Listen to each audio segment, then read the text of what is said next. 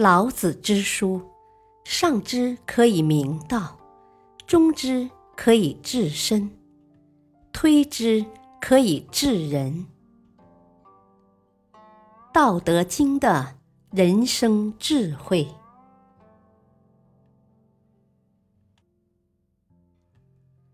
老子传道，说真话。民智已开，可以讲道。我们要了解老子，要了解当时那种情境之下的老子，而不是用我们现在的方式来想象老子。无意中，我在朋友家里面看到一幅画。这幅画如果没有标题的话，你也不晓得是什么意思。好像一个老人跟那只老虎很亲近，那他是驯兽师，他专门驯服老虎吗？我希望大家用几个角度来看这幅画。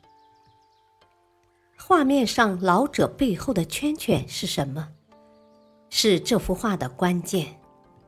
你说是太阳，那真的是太阳吗？你说是月亮。那真的是月亮吗？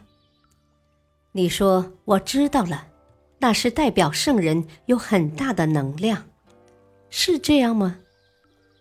其实，这个圆圈既不代表太阳，也不代表月亮，更不是什么能量，因为在老子的观念里没有这些东西。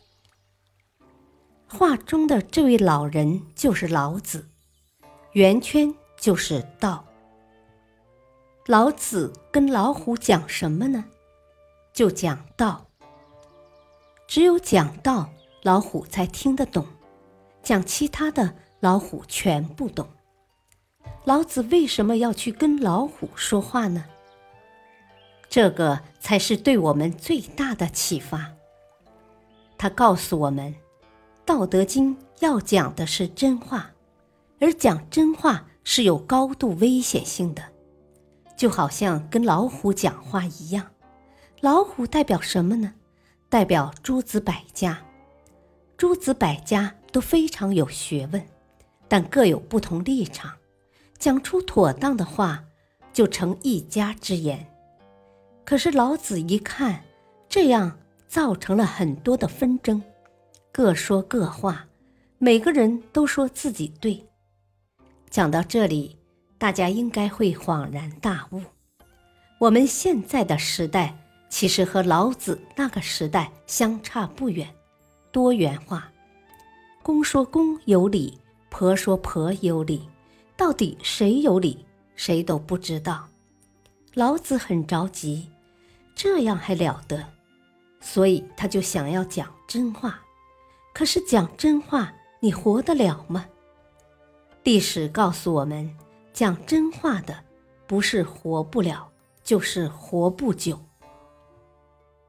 所以老子就说：“那我干脆出关去吧。”老子出关的时候，大概事先就知道有人会想要留住他，当然留住他的宝贵心得就是了。这个时候，老子就抓住机会。干脆豁出去了，就写了真话，然后就莫知其所踪。从这个角度来了解《道德经》，我们猜想老子会比较高兴，因为我们终于知道他在讲些什么，他为什么要这样讲的原因了。而且这幅画还有一个更深层的意思，叫做“卧虎藏龙”。老虎为什么要卧在那里呢？因为它够凶猛。一只够凶猛的老虎，随时可以卧倒，它不在乎。你能把我怎么样？你惹我，我一站起来你就完了。老子呢？老子是龙。老子为什么是龙呢？这是孔子讲的。孔子见过老子以后。回去，人家问他怎么样啊？他说：“我看别人，我都看得懂；我看老子，看不懂，因为他跟龙一样。据说孔子仰慕老子的学问，携众弟子前去问道，而老子见到孔子时并不说话，只是张开嘴，让孔子看他残缺的牙齿和完好的舌头。众弟子都疑惑不解，孔子却领悟到老子的意思是：牙齿虽刚强，却残缺不全了；舌头虽柔弱，却保全至今。所以孔子说老子是藏龙。到底谁是强者，谁是弱者？老虎当然强了，老子所讲的都是弱。都是柔。老子知道，他再强也强不过老虎。可是老子的哲学里面很明确的告诉我们：柔弱胜刚强。从这幅画里面，我们还可以看出，画这幅画的人本身也是道家修养很高的人。他就这么画一画，什么都不说，看大家能够悟到多少。可是老子也是不讲悟的，老子讲什么？我会慢慢把它说出来。不要用我们的常识去了解老子，否则老子是很冤枉的。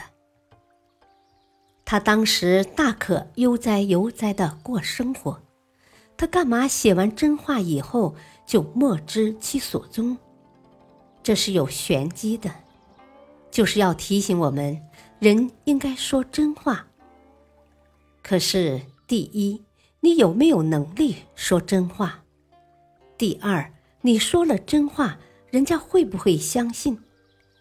你经常说真话，人家是不相信的；你说假话，反而很多人相信。到现在还是这样。你说了真话会怎么样呢？会变笑话吗？你说真话，后患无穷，那就是笑话了。因此，这幅画的标题只有简单四个字：“老子传道。”我今天敢在这里讲真话，不是说我们不怕老虎，也绝对不是说我们比老子高明，而是说时代背景让我们可以不必冒大的风险。开始要讲真话，但是不管怎么样，讲真话永远是得罪人的，讲真话永远是对说的人不利的，这不是很蠢吗？我怎么敢冒这个风险呢？大家慢慢看下去就可以了解。现在民智已开，资讯发达。我们讲真话的时机已经到了。如果我们现在再不说真话，那人类真的是太危险了。我们不是冒险，也不是故意标榜，而是说这几千年来，我们把老子曲解、误解了，甚至读了半天《道德经》还搞不懂。这一切都不是坏事。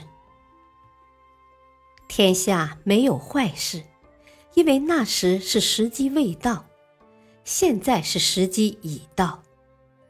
我讲完以后，大家会觉得，这真是我们这个时代最需要的东西。以上才是我这一次经过长期准备，要把老子真正讲的比较清楚的用意。感谢收听。下期播讲，究竟何为道？道是什么？敬请收听，再会。